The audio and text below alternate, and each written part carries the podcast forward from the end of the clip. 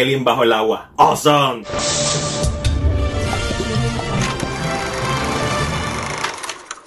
Cuando una película está en enero, uno piensa automáticamente esto va a ser una basura porque realmente enero es el zafacón del cine. Dicho eso, cuando vi el trailer por primera vez, me encantó y lo que pensé fue, como dije al principio, en Alien bajo el agua. Y ciertamente la película tiene su homenaje a Alien, pero una de las cosas que me sorprendió es que no es una copia de Alien, sino simplemente homenajes visuales. Mientras Alien es lenta como un suero de brea, esta película es rápida, vamos a la acción, una película entretenida y en momentos tiene una tensión bastante intensa y hubo un momento al final del último acto que me tuvo el borde de la silla y, y sin respirar, como si estuviera bajo el agua también. La película trata sobre los sobrevivientes de una base, están tratando de escapar porque aparentemente hubo un terremoto y la única forma que tienen para sobrevivir es caminando en las profundidades del agua a otra base. El filme no pierde tiempo con introducciones. Básicamente vemos el personaje de Christian Stewart y rápido empieza el desastre. Lo que hace el filme uno narrativamente bien acelerado. ¿Por qué? Porque todo está explotando y tienen que escapar lo más rápido posible. Sin embargo, me hubiera gustado quizás una o dos escenas en donde hubiera un poco más de desarrollo de personaje. Pero esta película se sale con la suya al mostrar una historia bien competente en ejecución. Entre su elenco, además de Kristen Stewart, también está Vincent Cassel y TJ Miller. Cassel es un caballo, este actor francés, siempre donde sale la parte. Y TJ Miller, como era de esperarse, el comic relief. Y al principio cuando salió en las primeras dos escenas, me preocupó que fuera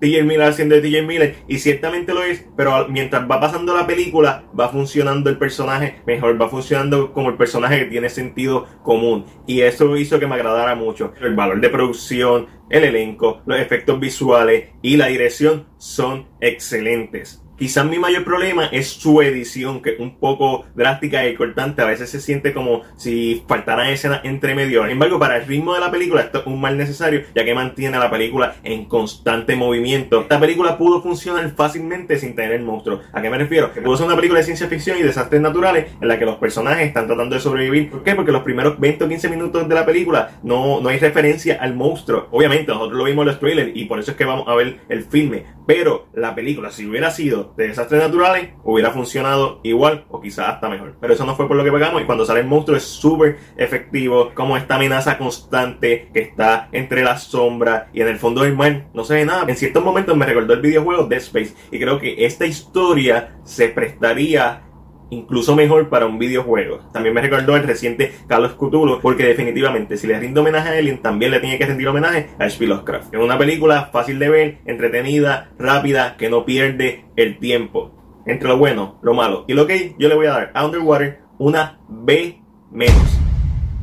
Pero esa es solamente mi opinión. Ahora déjame saber la tuya en la sección de comentarios. Como siempre, si te gusta este video, dale like y compártelo. Recuerda suscribirte a nuestro canal de YouTube y darle a la campana de notificaciones para que no te pierdas nuestro contenido. Este fue Mike, será. Hasta la próxima.